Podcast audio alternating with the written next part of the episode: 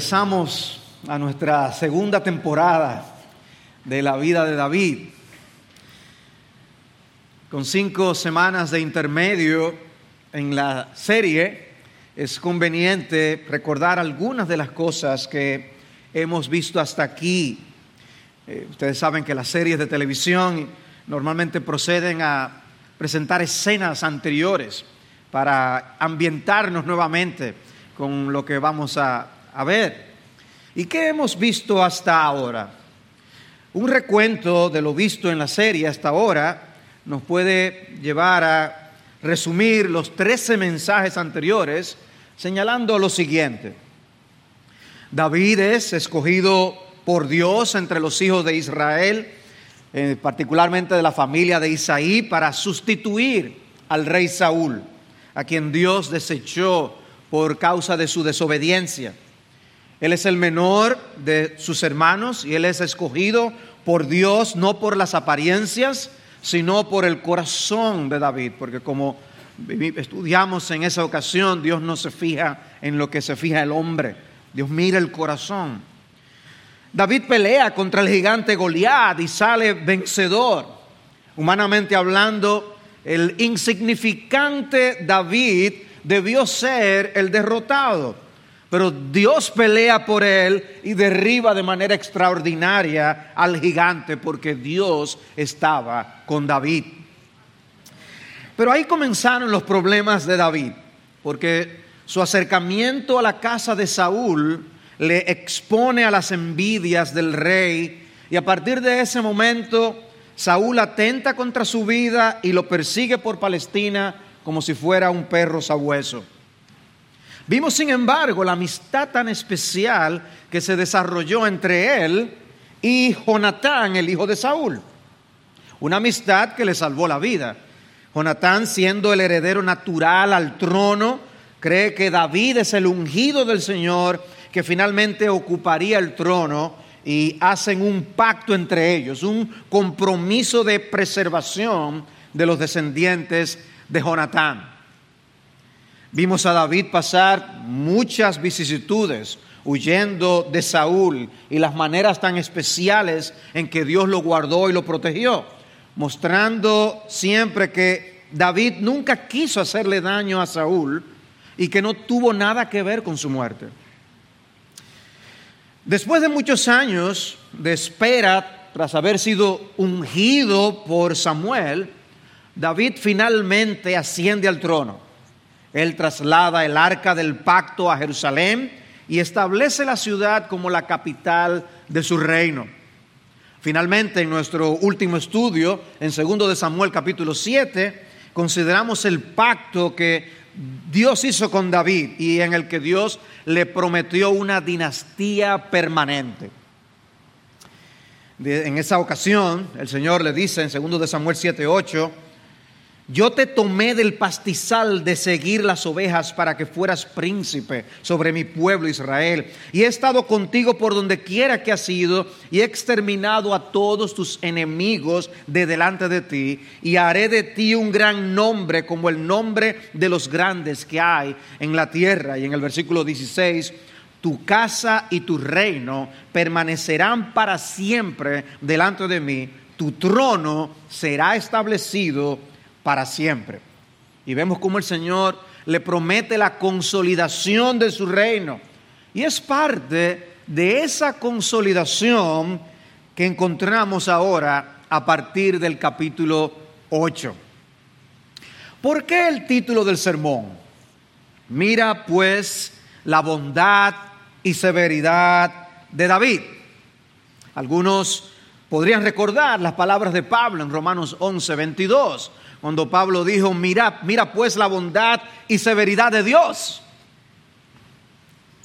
Pablo dice esto de Dios. Pablo habla de las cualidades de Dios, de su severidad y de su bondad. Y el hecho es que en 2 de Samuel, capítulos 8 al 10, podemos ver esos aspectos en el carácter de David. Y yo quisiera primero ver los capítulos 8 y 10 bajo el encabezado la severidad de David. La severidad de David. Es obvio que nuestro propósito no es hacer un estudio exhaustivo de toda la sección, sino eh, concentrarnos en aquello que nos ayude a ver esos aspectos sobre el rey David y de la manera como el Señor cumplió sus promesas del pacto. Nosotros vemos el pacto de Dios con su pueblo con los lentes del nuevo pacto. Para entender segundo de Samuel, tenemos que ubicarnos en esos días, ponernos en lugar de aquellas personas.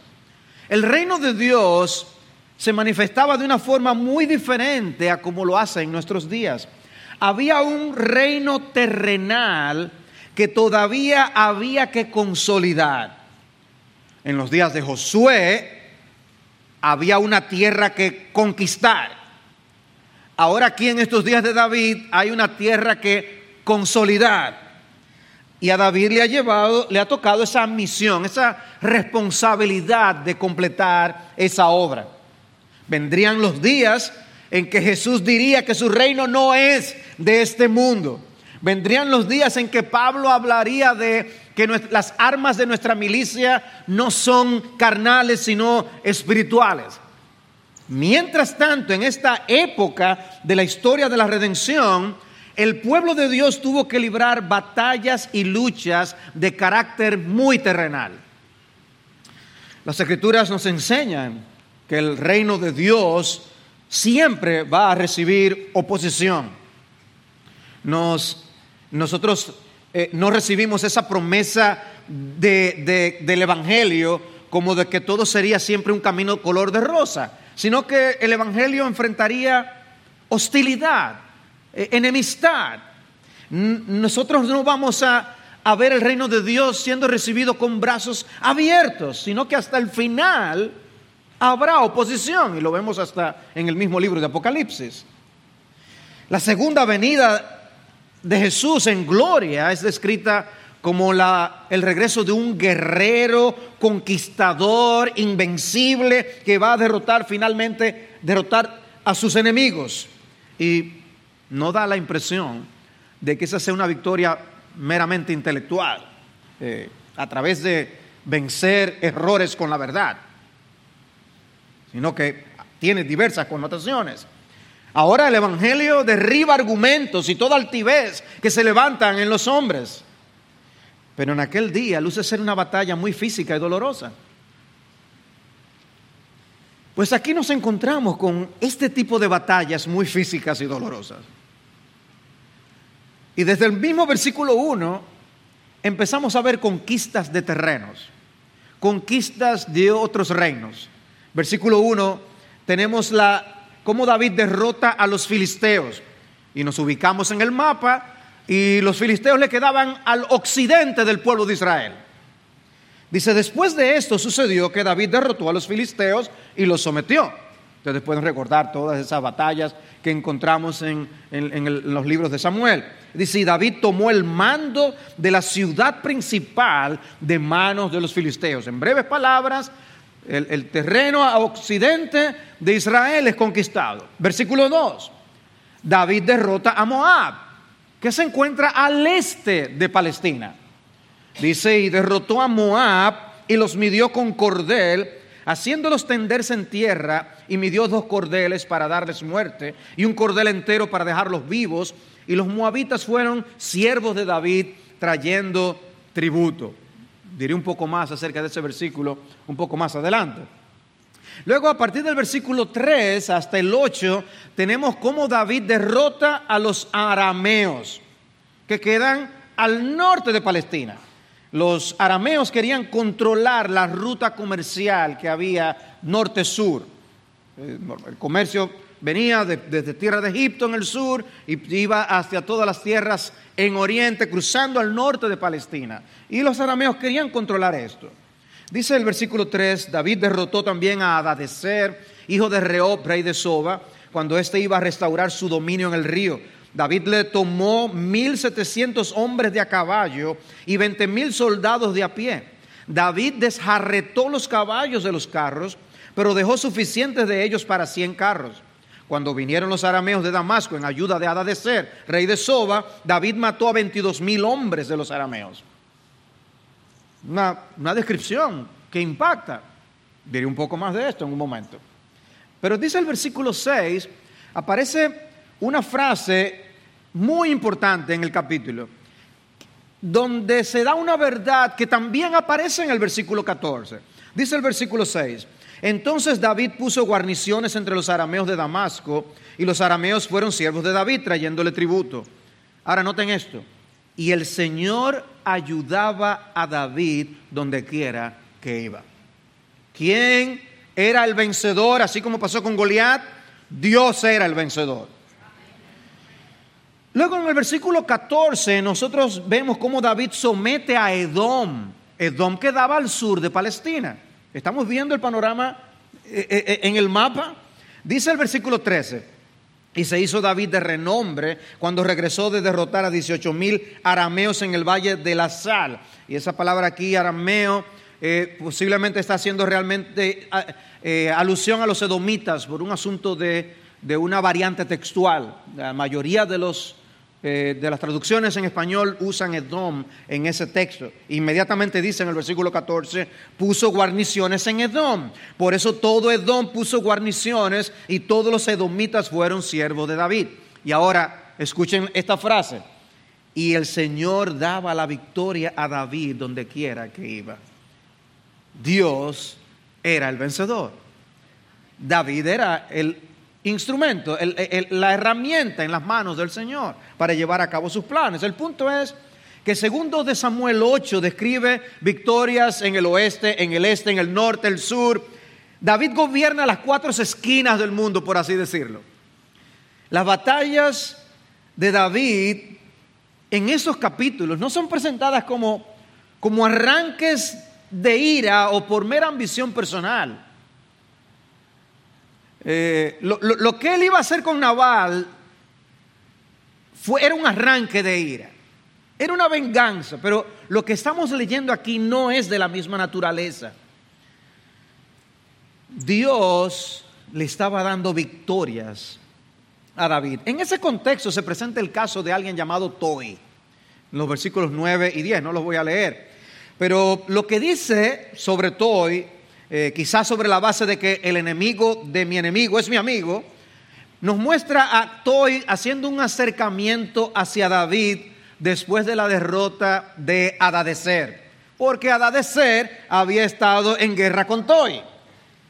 De manera que no todos los reyes tienen animosidad contra David ni contra el pueblo de Israel. Y este caso lo demuestra. Luego, el gabinete de gobierno de David es mencionado en los versículos 15 al 18. No sin antes expresar que en general David había ejercido un reinado de una manera muy apropiada. Dice el versículo 15. David reinó sobre todo Israel y administraba justicia y derecho a todo su pueblo. En otras palabras, David actuó con rectitud, hacía lo que había que hacer y luego entonces menciona, versículo 16, Joab, hijo de Sarbia, era jefe del, del Estado Mayor, ah, del ejército. Y Josafat, hijo de Ailud, era cronista. Luego se presentan los sacerdotes, versículo 17. Sadoc, hijo de Aitob, y Ahimelech, hijo de Abiatar, eran sacerdotes y Seraías era secretario. Versículo 18. Benaía, hijo de Joiada, era jefe de los cereteos y peleteos, que eran una especie de guardaespaldas y los hijos de David eran ministros principales. Esto es lo que encontramos en el capítulo 8, donde vemos muestras de la severidad de David, su firmeza en el trato particularmente con las naciones circunvecinas. Yo quiero saltar por ahora el capítulo 9 y pasar al 10, pero antes me gustaría tratar algo. Y es cómo evaluamos estas actuaciones de David. ¿No viene esto a confirmar que David era un hombre de sangre, como Dios mismo había dicho? Bueno, ciertamente, pero era un hombre de sangre en un sentido en el que Dios mismo le estaba dando su apoyo, en donde Dios lo estaba usando como un instrumento para llevar a cabo estas conquistas. El texto bíblico realmente no nos maquilla las muertes que nosotros encontramos en pasajes como este. En 8.2 se expresa claramente que el ejército de Israel mató a dos tercios de los hombres de Moab.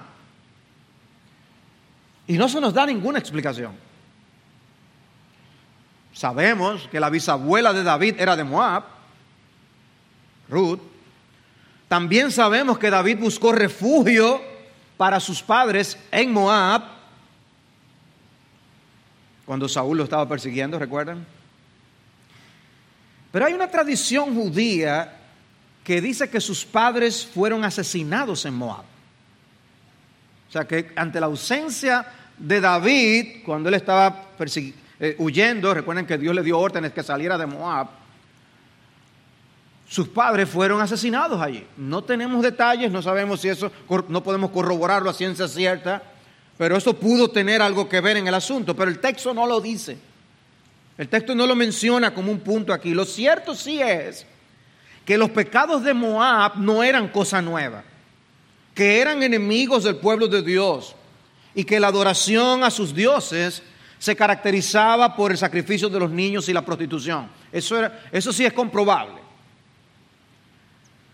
De modo que, de cierta manera, David es el medio que Dios está usando para traer juicio sobre los moabitas. Dice en el versículo 4, después David le tomó 1700 hombres de a caballo y 20 mil soldados de a pie. David desarretó los caballos de los, los caballos de los carros, pero dejó suficiente de ellos para 100 carros. No estamos acostumbrados al uso de la palabra desjarretar. Estoy consciente de eso. Casi todas las versiones en español lo traducen de esa forma. Solo encontré una variación en la Reina Valera del 95 que traduce y mutiló los caballos de todos los carros. Y la idea era hacer inoperante esos caballos para la caballería de los arameos.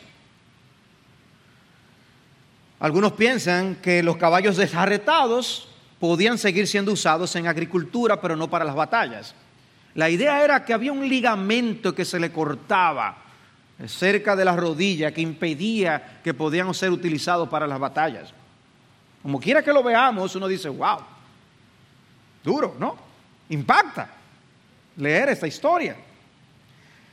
No es raro ver en las películas que cuando no quieren que los persigan, lo que hacen es que les dañan el carro del enemigo, ¿verdad? Nosotros vemos eso. Algo así es lo que está pasando aquí. Ahora es interesante cuando uno va a Josué que aparece una escena donde ocurre algo similar y ocurre por orden de Dios. Dice en Josué 11:6, entonces dijo el Señor a Josué, no temas a causa de ellos, porque mañana a esta hora yo entregaré a todos ellos muertos delante de Israel, desjarretará sus caballos y quemará sus carros a fuego. Dios le da esta orden. Y luego dice allí mismo en el versículo 8, y el Señor los entregó en manos de Israel, los derrotaron y los persiguieron hasta Sidón la Grande, hasta Misrefot Maim y hasta el valle de Mispal Oriente, y los hirieron hasta que no les quedó sobreviviente alguno. Y Josué hizo con ellos como el Señor le había mandado. Desarretó sus caballos y quemó sus carros en el fuego. Ahí se ve claramente cómo había una orden divina para llevar a cabo una acción como esa. Josué y David estuvieron dispuestos a tomar medidas severas cuando Dios lo requería, cuando la seguridad del pueblo lo exigía. El versículo 5 nos dice que David mató a 22 mil hombres de los arameos. Y es en ese contexto que aparece la declaración del Señor en el versículo 6 de que el Señor estaba ayudando a David donde quiera que iba. El versículo 13 dice que derrotó a 18 mil edomitas. Y el texto no está hablando simplemente de vencerlos, sino de matarlos.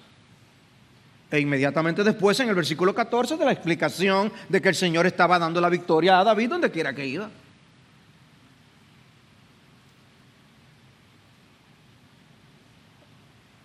Imagínense que usted es un exiliado de Israel y estás leyendo estas historias, estás leyendo los libros de Samuel estando en el exilio. ¿Qué tipo de impacto tendría eso en ti? Yo creo que animaría a un pueblo que está posiblemente desanimado, viviendo en tierra extraña, exiliado, fuera de los suyos y de su tierra, con la esperanza de que Dios cumpliría sus promesas y de que Dios lo volvería a traer a la tierra, como de hecho ocurrió. Y lo mismo nos pasa a nosotros. Nosotros estamos del lado del vencedor. Hoy vemos tantas cosas que nos dirían del vencedor. Sobre todo imagínate, algunos que están en persecución, viviendo en países donde tienen que estar adorando escondidos. ¿No es animante saber que Dios al final es el vencedor? Pero no quiero pasar por alto el hecho de que estas historias levantan inquietudes, nos chocan, nos impactan. Y es el hecho de que sin darnos cuenta, en ocasiones podemos ser tentados a ser más pacifistas que Dios. Nuestro deber es mantener el balance de las escrituras en todo, incluyendo temas como este.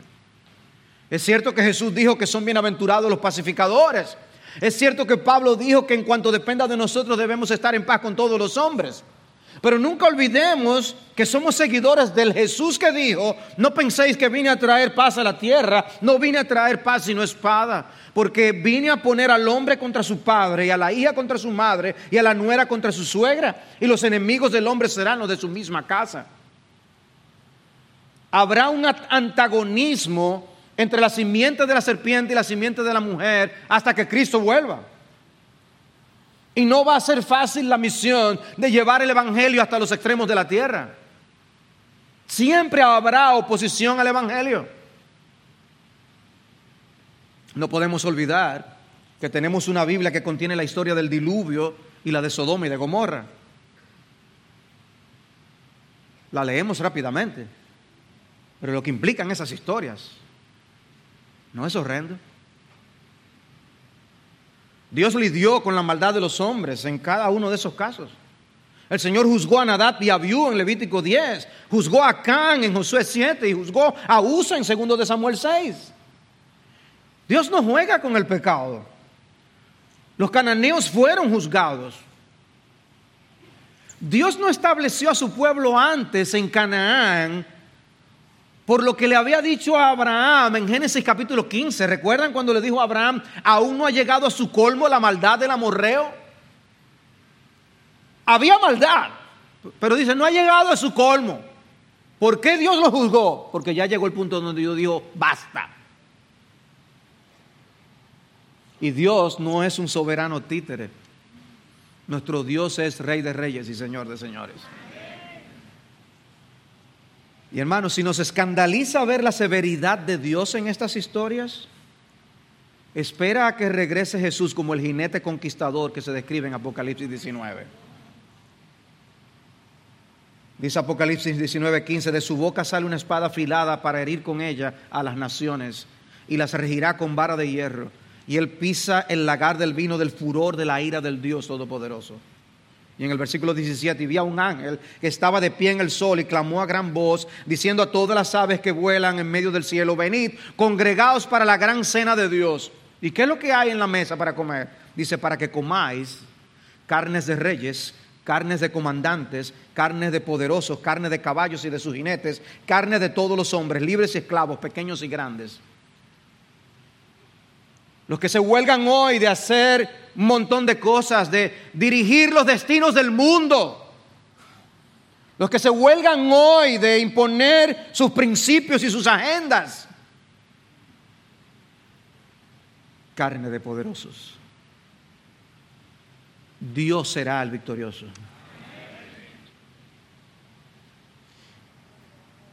Y en este punto hay una pregunta adicional que me gustaría hacer. En estos capítulos vemos a David y al pueblo defender a su nación. ¿Qué acerca del nacionalismo y del patriotismo? Bueno, es una realidad el que podemos idolatrar a una nación y que podemos justificar y defender todo lo que forma parte de las tradiciones y la cultura de un país. Hay idolatría nacionalista.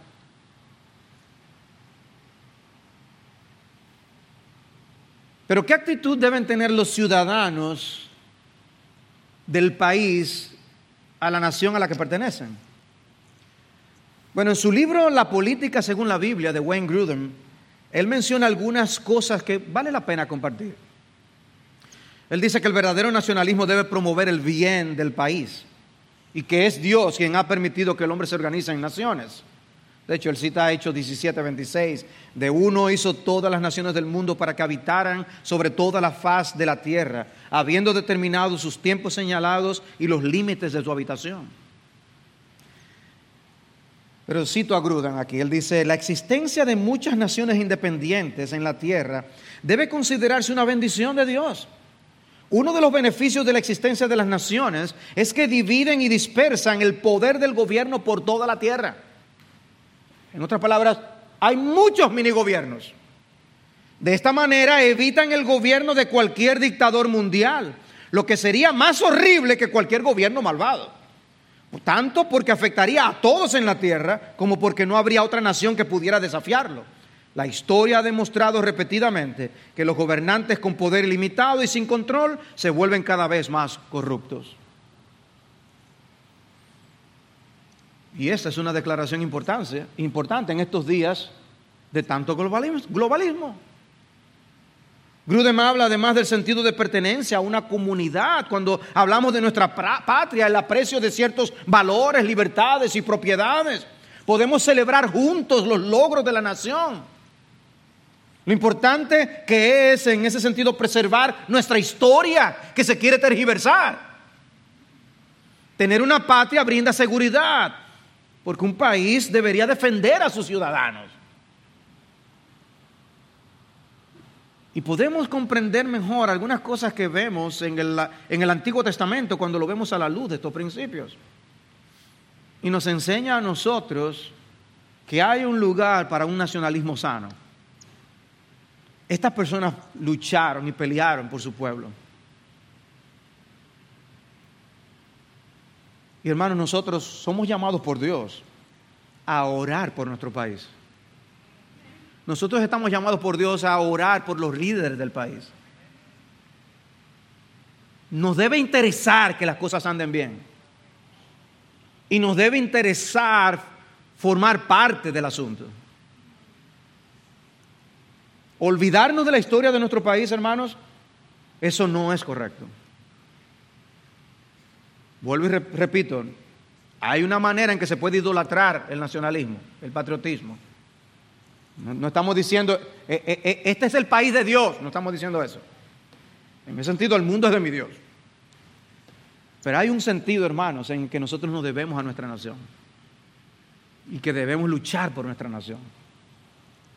Comencemos orando, luchando de rodillas por nuestra nación.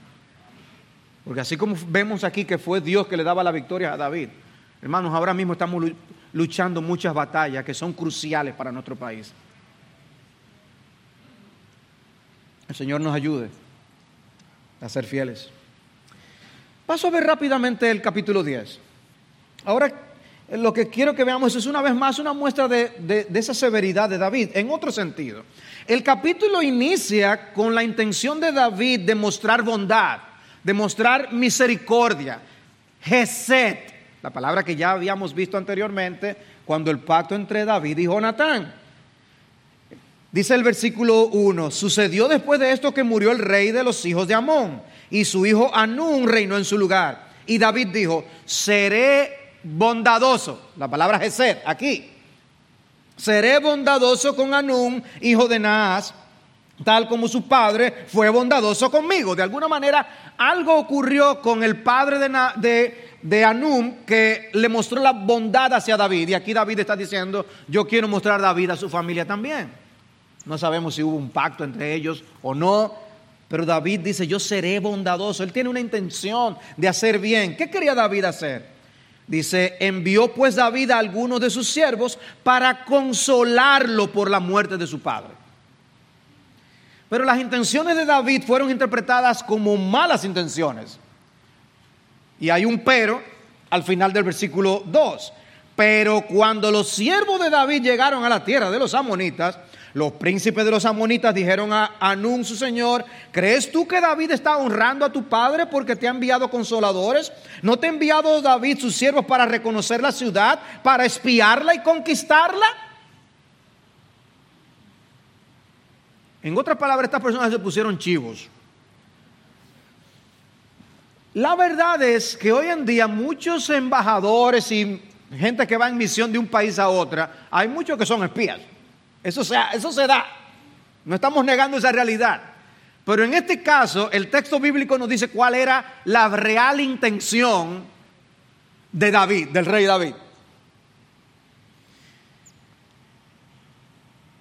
Dice el versículo 4. Entonces Anún tomó a los siervos de David, les rasuró la mitad de la barba, les cortó los vestidos por la mitad hasta las caderas y los despidió. No le puedo negar que cuando yo leí ese versículo, la cara de algunos de los hermanos nuestros con barba vino a mi mente. Y yo me los imaginé con la mitad de la barba. Porque no es que le cortaron la barba, que es así. Yo sé que algunos de ustedes también se van a imaginar. Debe ser vergonzoso, ¿no? Imaginen aquellos días cuando la barba era tan importante. Pero le cortaron también los vestidos hasta las caderas. En otras palabras, se les veía el trasero. ¿Cómo, tú te sientes cuando el médico te hace poner una de esas baticas? Imagínate como que a ti te digan, sal a la calle ahora con la batica. Eso fue lo que hicieron con estos hombres. Los avergonzaron. Wow, David, David quiere hacer el bien y lo que recibe es este acto de tan vergonzoso. Qué duro. David entiende lo que están pasando. Sus hombres y le dice el versículo 5, cuando le avisaron a David envió a encontrarlos porque los hombres estaban sumamente avergonzados. Y el rey les dijo, quedaos en Jericó hasta que os crezca la barba y después volved. Les evitó ese bochorno. En el versículo 6 aparece el primero de varios al ver o viendo algo. Eso es un, un término importante en el capítulo. Dice el versículo 6, al ver los hijos de Amón que se habían hecho odiosos a David, los hijos de Amón mandaron a tomar a sueldo a los arameos de Betreop y a los arameos de Soba 20 mil soldados de a pie y del rey de Maaca mil hombres y de Istop doce mil hombres. O sea que los amonitas pagaron a los arameos para que pelearan por ellos. Versículo 7, cuando David se enteró, envía a Joab y a todo el ejército de los valientes. Sea, nosotros no, no vimos a David dar la orden de que su ejército saliera simplemente porque le hicieron esto a su gente. Es cuando ve la actitud entonces de, de ellos en llevar las cosas más lejos aún. En medio de la escena de preparación para la batalla, hay unas palabras que Joab dijo a su hermano Abisai que son dignas de leer. Dice el versículo 9, viendo Joab que se le presentaba batalla por el frente y por la retaguardia, escogió de entre todos los mejores hombres de Israel y los puso en orden de batalla contra los arameos. Al resto del pueblo lo colocó al mando de su hermano Abisai y lo puso en orden de batalla contra los hijos de Amón y dijo, si los arameos son demasiado fuertes para mí, entonces tú me ayudarás. Y si los hijos de Amón son demasiado fuertes para mí, entonces vendré en tu ayuda. Qué, qué hermoso, ¿no? Esa ayuda mutua, si, si, si, pudiéramos practicar eso más entre nosotros, entre iglesias. Y dice luego versículo 12, esfuérzate y mostrémonos valientes por amor a nuestro pueblo y por amor a las ciudades de nuestro Dios y que el Señor haga lo que le parezca bien. Una buena actitud. Uno, eh, uno no esperaba que saliera un mensaje así de Joab pero son palabras edificantes. Joab dice algo de lo que podemos aprender mucho. Solo podemos tener plena certeza y seguridad cuando alguna promesa divina avala un asunto. Dios prometió esto y Dios lo hace. Te voy a dar un hijo a Abraham, Dios le da el hijo. En todo lo demás debemos aprender a vivir con el suspenso que implica nuestro desconocimiento y nuestra ignorancia del futuro. si enfermamos, por ejemplo. Sabemos que Dios estará con nosotros en la enfermedad, porque Él dijo, yo nunca te dejaré ni te desampararé. Pero no tenemos garantía ni promesa de que el Señor va a restaurar nuestra salud. Por eso aún el mismo Pablo les hablaba a los filipenses de que él no estaba seguro si viviría o moriría.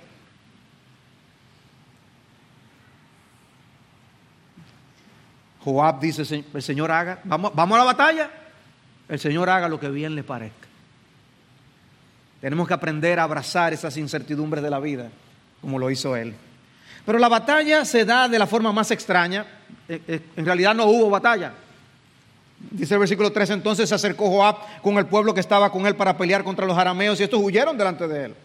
Cuando los hijos de Amón vieron que los arameos subían, ellos también huyeron delante de Abisai y entraron en la ciudad. Entonces Joab se volvió de pelear contra los hijos de Amón y vino a Jerusalén. Sin embargo, los arameos, los que habían sido pagados para que ayudaran, se vuelven a organizar para pelear contra Israel. Y otra vez aparece la expresión al ver, dice el versículo 10, al ver los arameos que habían sido derrotados por Israel, volvieron a concentrarse.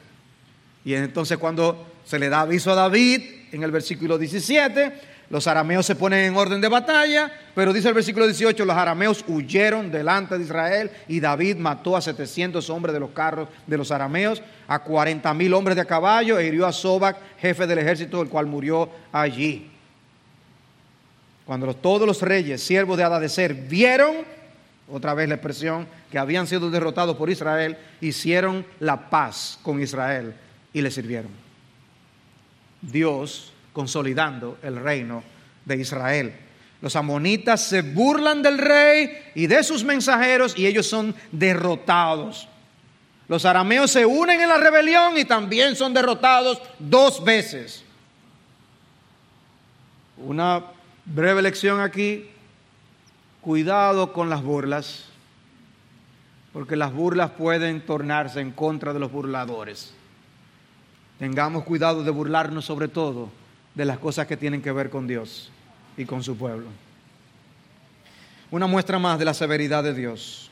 Pero es aquí que ahora quiero ver la otra cara de la moneda, el capítulo 9, la bondad de David. Entre estos dos capítulos que nos muestran la severidad con que el rey lidió con los enemigos de Israel, tenemos un capítulo que muestra claramente la bondad de David. David no era un hombre tan caracterizado por la severidad como para haber anulado su bondad. Ambas cosas pueden cohabitar y deben estar presentes en mayor o menor grado en todos nosotros. Dice el versículo 1, ¿hay todavía alguno que haya quedado de la casa de Saúl para que yo le muestre bondad por amor a Jonatán? Y hermanos, han pasado 15 o 20 años desde que se hicieron esta promesa Jonatán y David. Pero David no se había olvidado de su juramento. En esa escena de primero de Samuel 20, 15, dice, no quitarás tu misericordia de mi casa para siempre, ni aun cuando el Señor haya quitado de la faz de la tierra a cada uno de los enemigos de David. Jonatán hizo pacto con la casa de David diciendo, el Señor lo demande de la mano de los enemigos de David. Y Jonatán hizo jurar a David otra vez a causa de su amor por él, pues le amaba como a sí mismo. Mostrar bondad. David no, se refiere a simplemente hacer una buena obra o hacer un buen regalo. El juramento en palabras de Jonatán fue, no quitarás tu misericordia de mi casa para siempre. Cuando vimos ese juramento aclaramos que hace referencia al amor Gesed es la palabra que se utiliza para hablar de la fidelidad de Dios al pacto que Él hace con su pueblo, donde Dios se muestra eh, con un cuidado afectuoso, un interés muy intencional en hacer bien a su pueblo. Pero David desconocía si todavía quedaba algún descendiente de Jonatán. Y en ese contexto es que se nos introduce el personaje de Siba. Había un siervo de la casa de Saúl que se llamaba Siba y lo llamaron ante David. ¿Eres tú Siba? Y sí, tu servidor. ¿Qué quieres? Aunque la casa de Saúl había sido desmantelada, había perdido su vigencia y su influencia, había un siervo que todavía se encargaba de cuidar los asuntos de la casa de Saúl, cuyas propiedades estaban en manos del gobierno. Más adelante vemos a este individuo actuando con astucia para beneficio personal y engañando al mismo Mefiboset. Pero era prácticamente el responsable de la casa de Saúl y traen a esa persona ante David. Y David vuelve y pregunta, ¿no queda aún alguien de la casa de Saúl a quien yo pueda mostrar la bondad de Dios? Y Siba respondió, aún queda un hijo de Jonatán, lisiado de ambos pies. Es evidente, hermanos, que David no albergaba malas intenciones. Hay odios generacionales que permanecen por, por muchos años. Pero la actitud que nosotros vemos aquí en David es ejemplar. Y, la manera también como se habla de la bondad es interesante. No dice, no habla de mostrar mi bondad, sino dice de mostrar la bondad de Dios. Interesante. Siba le responde que queda un hijo de Jonatán, pero la respuesta me llamó la atención por dos cosas. No menciona el nombre de Mefiboset y menciona el hecho de que es alguien lisiado de ambos pies. Eso nos lleva a la historia del capítulo 4 que nosotros vimos así de pasada en aquella ocasión cuando estudiamos el capítulo 4, porque estábamos viendo otra temática y decíamos cómo el autor introduce una información rápidamente de que cuando murieron Saúl y Jonatán, la sierva tomó rápidamente a Mefiboset, que tenía cinco años, y lo dejó caer en su, en su prisa, y ahí fue que quedó lisiado de ambos pies. Esa información se, nos dio como de pasada en ese momento, que parecía que no tenía nada que ver con lo que estábamos estudiando. Pero era preparándonos para cuando llegáramos aquí y viéramos entonces a esta persona, después de tantos años en esa condición, David recordando el pacto que había hecho con Jonatán. Quizás Siba estaba dudoso de las intenciones de David, era posible, el hecho es que David lo manda a buscar y dice el versículo 6, y Mefiboset, hijo de Jonatán, hijo de Saúl, vino a David y cayendo sobre su rostro se postró. Y David dijo, dijo Mefiboset, y este respondió, aquí tu siervo. Y David le dijo, no temas, porque ciertamente te mostraré bondad por amor a tu padre Jonatán, y te devolveré toda la tierra de tu abuelo Saúl, y tú comerás siempre a mi mesa. Detalle que se vuelve a mencionar en el contexto por su gran importancia. Ahora David le dice, no temas. ¿Tenía razones Mefiboset de tener miedo? Posiblemente sí. Si era por lo que ocurría muchas veces con los reyes que llegaban y que subían delante de otra dinastía vieja, normalmente acababan con, los viejos miembros de esa familia. Y quizás aquí Mefiboset está diciendo, ya sí es verdad, me tocó el asunto. Y él llega, me imagino que con ese temor notorio ante los ojos de David, y David le dice, no temas, ciertamente te mostraré bondad por amor a tu padre Jonatán. La promesa de David es enfática, es ciertamente lo haré, no hay ninguna duda. Y le menciona dos formas tangibles. Le devolvería toda la tierra que le pertenecía a su abuelo Saúl, no solo lo que le pertenecía a Jonatán, y lo haría parte de su propia familia. Comerás siempre a mi mesa. Piensen en eso. Pudo haberle hecho un enorme regalo. Ok, nos vemos. cumplí con, la, con Jonatán. Pero eso no fue lo que hizo David. David se comprometió con esta persona para siempre. Muy interesante. En un instante Mefiboset pasó de no tener nada a ser un hombre rico. Porque él estaba por el otro lado del Jordán, escondido por allá, no quería ni, pasarse cerca donde estaba David por si acaso. Y de repente, de un, de un instante a otro, ya es un hombre rico comiendo en la mesa del rey. Y en el versículo 8 tenemos la reacción de Mefiboset. Se postró él de nuevo y dijo, ¿quién es tu siervo para que tomes en cuenta un perro muerto como yo? Se sentía completamente indigno y completamente lleno de gratitud. en un instante lleno de miedo. Y en el otro instante no sabía ni qué decir para agradecerle. En los versículos siguientes tenemos a David compartiendo con Siba las decisiones tomadas. Y lo encarga a él y a su familia y a sus siervos para cultivar las propiedades de Mefiboset y ponerlas a producir. Y, yo creo que por eso es que se menciona que Siba tenía 15 hijos y 20 siervos. En otras palabras, él tenía un equipo para hacer el trabajo. Pero hermanos, la actuación de David es un llamado a que revisemos, por un lado, a cómo honramos nosotros los compromisos que asumimos. Sea una promesa verbal o un compromiso contractual, ¿estamos siendo fieles y responsables ante los compromisos asumidos? ¿Somos de buen testimonio a otros en ese aspecto? Porque dice el Salmo 15 que la persona fiel, aún jurando en perjuicio propio, no cambia. Y es precisamente por esto que creemos que los votos matrimoniales son cruciales.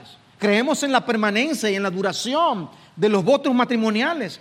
Las cosas que nos juramos hasta que la muerte nos separe. Creemos en eso. ¿Cómo estás tú honrando ese compromiso? hecho delante de Dios y muchos testigos.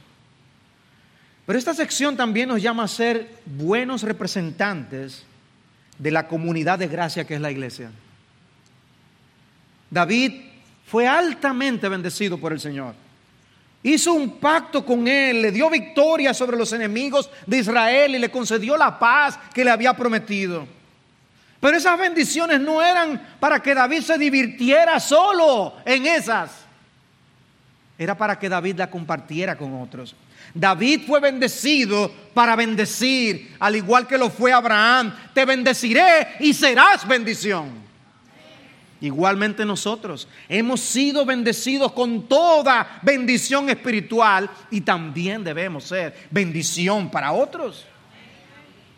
Hermano, pregúntate con más frecuencia, ¿a quién puedo yo mostrar la bondad de Dios en este día, en esta semana? ¿A quién le puedo mostrar el Gesed de Dios? El Gesed con que Dios me ha amado a mí.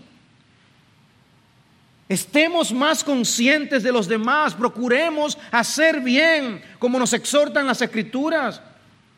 Y no se trata únicamente de buscar a un desconocido al quien soltar unos cuantos pesos, no. Puede ser un conocido, alguien, alguien tan cercano como un miembro de tu familia. Mostremos más el Gesed de Dios. Es Cristo que nos dice en Mateo 5:45 para que seáis hijos de vuestro Padre que está en los cielos, porque Él hace salir su sol sobre malos y buenos y llover sobre justos e injustos. Wow, hemos visto acerca de la bondad y severidad de David. Es interesante lo que dice Proverbios en Proverbios 20, La misericordia y la verdad sostienen al rey. Su trono se afirma en la misericordia. Y eso se cumplió en David. La palabra misericordia en ese texto, las dos veces que se usa, es, es Gesed que aparece. Ese Gesed es lo que sostiene a un gobierno. David sabía lo que era gobernar con bondad, pero también se menciona la verdad. La verdad abrazada con convicción y con firmeza. Pero como hemos dicho en ocasiones anteriores, David representa a alguien más grande que David. Aunque de manera imperfecta, David representa al Mesías que saldría de su linaje. El Señor promete a alguien después de David, porque David no era la solución.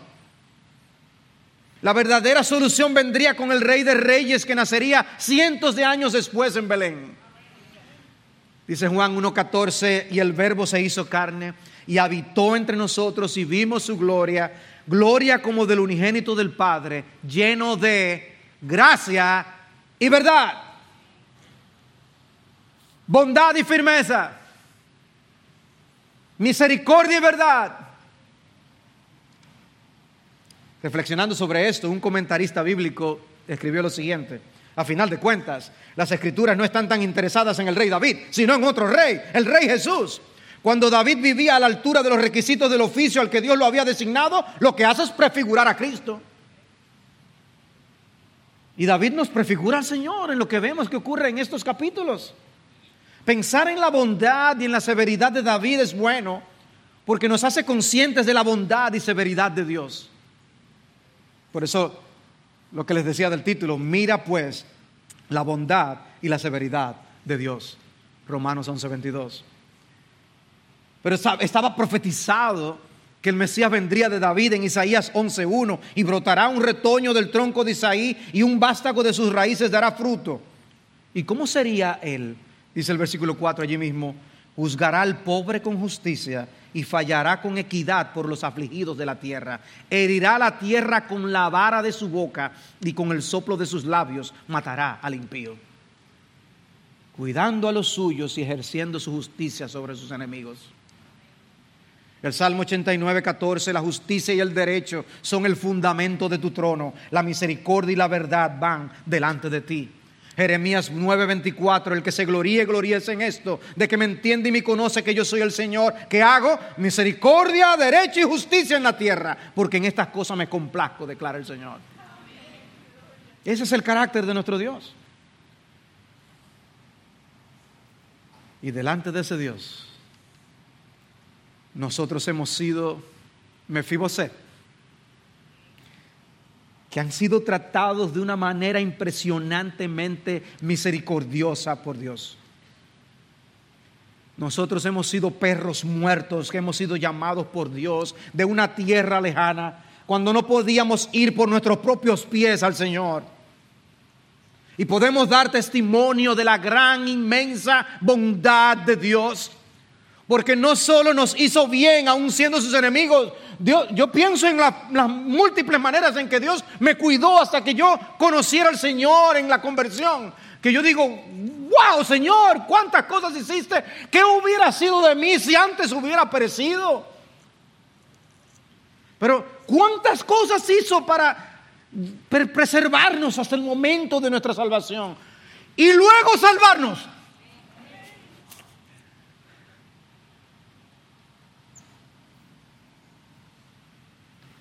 Y luego garantizar que comeremos en su mesa para siempre. Entendemos a Pablo cuando él dijo, bendito sea el Dios y Padre de nuestro Señor Jesucristo, que nos ha bendecido con toda bendición espiritual en los lugares celestiales en Cristo. Bendito sea Él, bendito sea Él, bendito sea Él.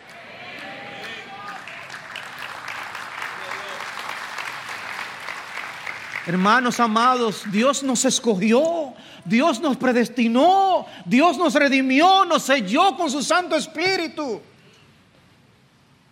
Y dice él en Romanos 5, 6, porque mientras aún éramos débiles, como Mefiboset, débiles, a su tiempo Cristo murió por los impíos. Por impíos. Pero Mefiboset era de la casa de Saúl, el archienemigo de David. Y nosotros también éramos enemigos de Dios. Y dice Romanos 5:10, porque si cuando éramos enemigos fuimos reconciliados con Dios por la muerte de su Hijo, mucho más habiendo sido reconciliados, seremos salvos por su vida. Eh, eh, Pablo, pero los romanos estaban salvos ya. Ah, perdón, me equivoqué, déjame borrarlo. No. Pablo le está diciendo a salvos habiendo sido reconciliados, seremos salvos por su vida. Está garantizada eternamente nuestra salvación en Cristo Jesús. Siempre sentados a la mesa del Cordero. Alguien lo describió como la bondad extravagante del Mesías. De la vergüenza y de la miseria nos recogió para hacernos sus hermanos y no se avergüenza de llamarse hermano nuestro. No solo nos perdonó y nos suplió bien, también nos hizo miembros de su familia con todos los privilegios. Si tú estás aquí sin Cristo, ¿por qué rechazar la oferta de salvación que Jesucristo te hace hoy? ¿Qué te ha prometido el diablo que te hace menospreciar a Dios y por lo que valga la pena perderte eternamente? Cristo por eso decía, esforzaos por entrar por la puerta angosta, porque os digo que muchos tratarán de entrar y no podrán. Cristo te invita como un Mefibosed a confiar en el único Salvador, que es nuestro Señor Jesucristo. Porque allí en el infierno será el llanto y el crujir de dientes. Cuando veáis a Abraham, a Isaac y a Jacob y a todos los profetas en el reino de Dios, pero vosotros echados fuera. Y vendrán del oriente y del occidente, del norte y del sur, y se sentarán a la mesa en el reino de Dios. Y aquí hay últimos que serán primeros, y hay primeros que serán últimos. Dios ha sido bueno contigo. Dios te ha preservado. Tú estás vivo por su gracia. Tú no mereces ni estar vivo, ni yo tampoco. Pero ¿saben qué impacto debe tener la bondad de Dios en ti? Dice Pablo en Romanos 2.4. ¿O tienes en poco las riquezas de su bondad, tolerancia y paciencia? ¿Tú tienes en poco todo el bien que Dios te ha hecho? Ignorando que la bondad de Dios te guía al arrepentimiento. El ver todo lo bueno que Dios ha sido contigo debe guiarte a decir, ay Señor, perdóname por no, no corresponderte. Mas por causa de tu terquedad y de tu corazón no arrepentido, estás acumulando ira para ti en el día de la ira y de la revelación del justo juicio de Dios. Muchos relacionan esta historia de David con el Salmo 2. ¿Por qué se sublevan las naciones y los pueblos traman cosas vanas? David es el Mesías conquistador que venció a sus enemigos. ¿Saben qué? Jesús vencerá a todos sus, enemigos. Consejo, no te mantengas en el equipo contrario. Pasa al equipo de Jesús. Porque si no serás derrotado para siempre. Adorad al Señor con reverencia y alegraos con temblor honrad al Hijo para que no se enoje y perezcáis en el camino, pues puede inflamarse de repente su ira. Cuán bienaventurados son los que en Él se refugian.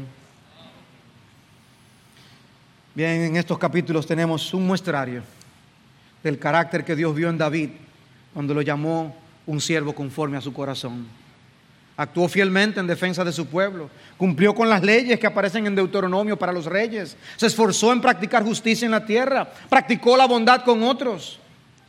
Pero tristemente, su vida está a punto de tomar un giro trágico en el siguiente capítulo. Y es lo que pretendemos ver la semana que viene. Cuando David está controlado por la fidelidad al pacto, le va bien. Pero cuando está controlado por sus pasiones, el resultado es muy diferente.